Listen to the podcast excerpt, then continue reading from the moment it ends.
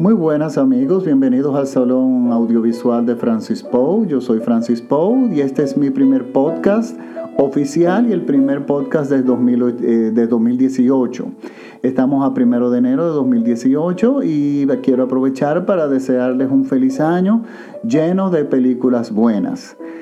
Para mi primera recomendación del 2018 y para, de hecho, mi primer podcast, yo quiero recomendar una película de la plataforma Amazon Video. Esta película, eh, en mi piloto yo había hablado anteriormente de que normalmente en las plataformas digitales, por lo menos en lo que es Netflix y Amazon Video, las películas clásicas no son muy comunes. Ellos están concentrados más en producir producciones originales, lo cual está muy bien, o películas que son relativamente recientes. Lo que ellos consideran como películas clásicas, y buscamos, son películas como por ejemplo Pretty Woman o E.T., más o menos ya de la década de los 80. Pero estamos hablando, si nos vamos más atrás, yo diría de la época 60, 50, 40 e incluso 30 o cine mudo, ellos, ese material no lo, no lo vamos a encontrar ahí, o por lo menos es escaso. Pero el que aparece usualmente es un material que ha sido restaurado y que se ha hecho una inversión en la restauración de ese material. Eh, una de esas películas es la que voy a recomendar hoy, que se llama A Place in the Sun, un lugar en el sol sería el título en español, pero aparece como Place in the Sun. Eh, podrán ver la carátula en mi página de Facebook. si me buscan como el Salón Audiovisual Francis Poe, podrán ver la carátula tal y como sale en la plataforma de Amazon Video. Pues les cuento que esta película es una película de 1951, dirigida por George Stevens y protagonizada por Montgomery Clift, Elizabeth Taylor y Shelley Winters. Es una película que en el año 51 estuvo nominada a muchísimos premios Oscar, pero y ganó, eh, bueno, estuvo nominada, nominada a Mejor Película, pero ganó como Mejor Director, Mejor Guión, Mejor Cinematografía, Mejor Vestuario, Mejor Edición y Mejor Música. Todos elementos que se destacan de forma extraordinaria. También ganó como mejor película dramática en los Globos de Oro y muchísimos otros premios más de aquella época, incluyendo eh, nominaciones en el Festival de Cannes. Esta película tiene un guion muy, poco, muy original, poco usual para la época, porque es una historia ya muy atrevida eh, y trata la historia de un joven que interpretado por Montgomery Cliff que es pariente, sobrino de un hombre muy rico, pero no solamente sobrino de un hombre rico en dinero, sino es una persona que está muy bien ubicado socialmente en las clases altas y pertenece a la élite en los Estados Unidos. Pues este muchacho es hijo de un hermano de este señor que es pastor evangélico y se ha criado de una forma mucho más humilde, donde el dinero no tiene tanto, para su familia no tenía tanto valor o importancia, pero este joven es joven y tiene mucho más eh, ambiciones que las que tenían sus padres y va y se muda a la ciudad donde vive el tío y le pide un trabajo. El tío lo recibe, eh, uno nota, por supuesto, cierta distancia de que hace tiempo que ese señor no se trata con esa rama de la familia, lo cual no es raro en este tipo de situaciones. Y bueno, pero le da un trabajo en la factoría, en una factoría de trajes de baño.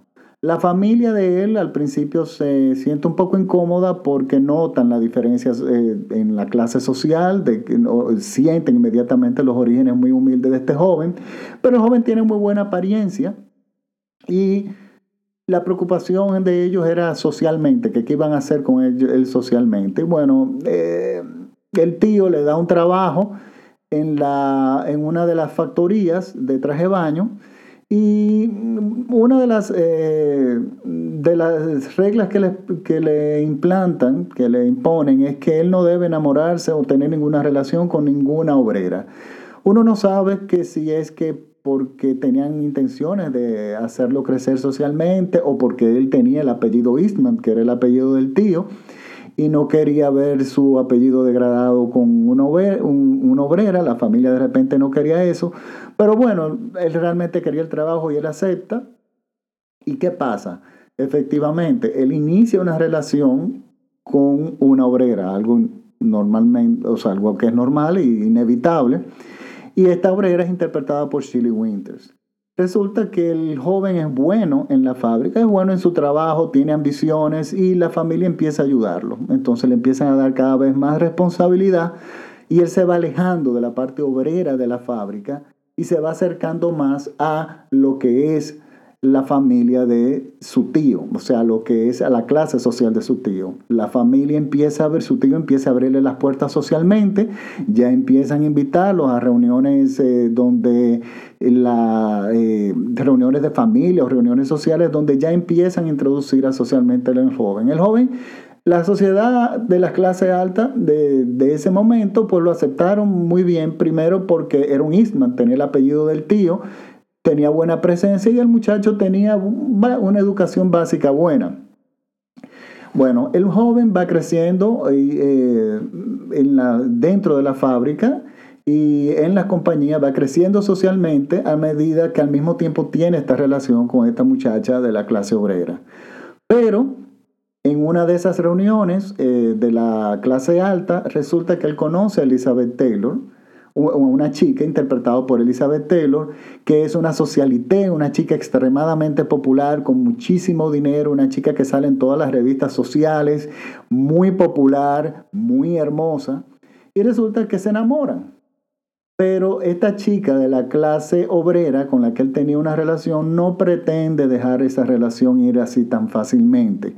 Y es aquí donde la película se torna interesante. Y es donde aquí arranca el, es el punto clave de la película donde inicia ya la narrativa, de la cual no voy a decirle más nada porque ya serían spoilers. Pues le cuento que la película, aparte de las grandes actuaciones, tenemos a Montgomery Cliff, eh, Montgomery Cliff que lamentablemente murió muy joven, un, gran actor, eh, que nos entrega una extraordinaria actuación. También Shirley Winters, que siempre fue una buena actriz, y Elizabeth Taylor tiene un papel extraordinario. Elizabeth Taylor la reconocemos siempre, bueno, ella hizo muchísimas películas buenas, muchísimas películas malas también. Y su gran actuación es Who's Afraid of Virginia Woolf? ¿Quién le tiene miedo a Virginia Woolf? Y es por esa actuación que la, la recordamos. Pero esta actuación de ella en esta película está muy bien, porque es un personaje clave y de la forma en que ella lo interpreta ayuda muchísimo a la actuación de Montgomery Cliff y sobre todo a la narrativa de la película y hacia donde el director quiere llegar esta película, yo quiero que, la, bueno, la carátula la voy a poner en mi página de Facebook. Por favor, me síganme en el, Salón Audiovisual de Francis Poe. Yo voy a poner la carátula tal y como sale en el, eh, tal y como sale en, en Amazon Video. Pero yo quiero que comenten, porque ¿qué pasa? La película tiene, su, la realización es tan buena que nos deja un poco tiesos, o sea, no, nos crea mucho delay, mucha controversia, porque está una realidad que es la realidad que nosotros percibimos como espectador, hasta dónde punto nosotros vemos y llegamos a nuestras conclusiones con la información que tenemos. Pero está la información que tiene la prensa y cómo el público hace un juicio eh, basado en la información que da la prensa y otra la familia. O sea, es como cómo una verdad o cómo una situación se puede ver de, de, diferentes formas dependiendo del ángulo, del ángulo que se esté viendo. Y yo quisiera saber, eh, me gustaría escuchar sus opiniones de qué ustedes entienden sobre qué aconteció en, en la película. Este está, bueno, es una película, vuelvo y repito el nombre, es A Place in the Sun, un lugar en el sol me puede, bueno, eh, la, voy a poner también en mi cuenta de Twitter, que es Francis Poe, me pueden seguir por ahí o me pueden escribir también cualquier comentario a eh, safrancispoe.gmail.com como Salón Audiovisual Francis gmail.com. Yo estoy seguro de que a ustedes les va a gustar. Recuerden, esto es una película que está restaurada y no encontré información de quién la restauró, pero como les creo que les mencioné, está preservada por la, fue elegida para ser preservada por la National Film Registry, Registry de la Biblioteca del Congreso de los Estados Unidos por su valor histórico. Por lo tanto, eso me da a mí una cierta garantía de que sí la película fue, eh, fue, pasó por un proceso de restauración. Y de hecho, la película ustedes la ven y parece que fue filmada ayer. Con, los, con las cámaras de hoy. La película está en extraordinaria condición. Entonces yo espero que las disfruten y me dejen sus comentarios. Nos vemos en la próxima transmisión, que sería este próximo lunes, en, del Salón Audiovisual de Francis Poe. Chao.